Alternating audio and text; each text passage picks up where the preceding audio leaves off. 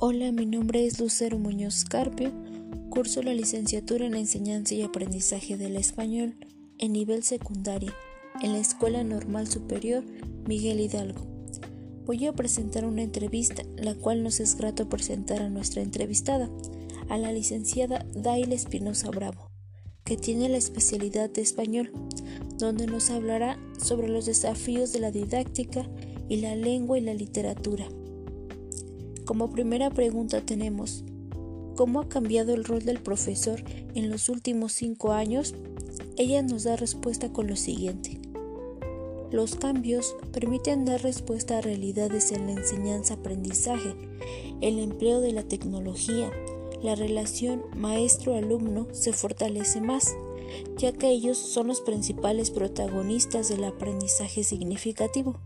La implementación de las metodologías activas mediante las cuales el alumno construye su propio aprendizaje, la implementación del trabajo colaborativo, la implementación de proyectos, la resolución de problemas basados en situaciones reales. El papel del docente es la clave para optimizar estas tareas.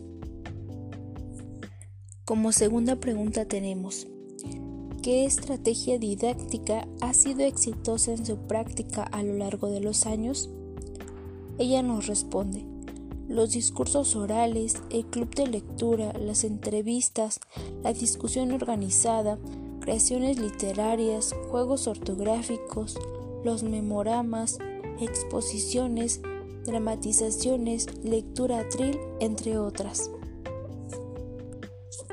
Como tercera pregunta tenemos, diga cuál es la experiencia que ha tenido al impulsar el desarrollo de la lengua con sus estudiantes.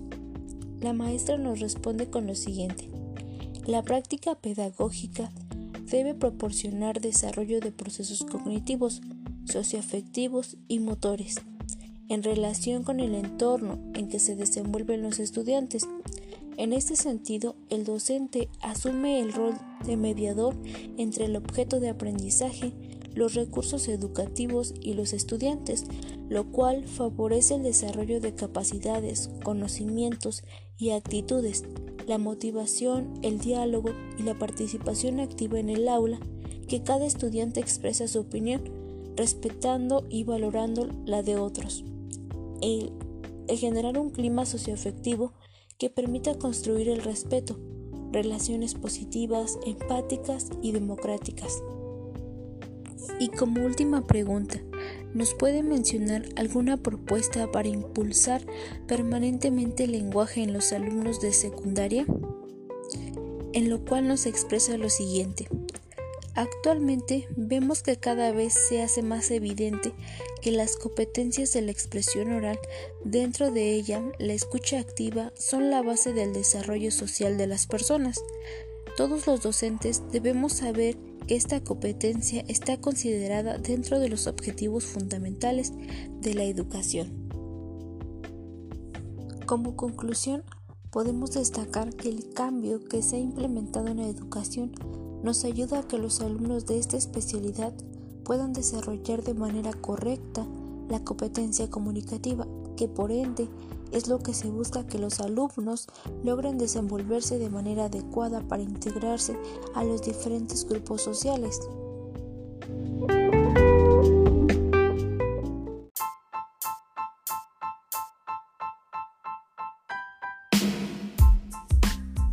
Mi nombre es Edwin Muñoz Carpio. Eh, en la secundaria este, tuve un maestro de español, el cual solamente nos dejaba un trabajo, ya fuera realizado un mapa conceptual, un resumen, etc. Y si teníamos alguna duda, nunca nos la aclaraba. Y por eso es que la materia de español fue muy difícil para mí en la secundaria.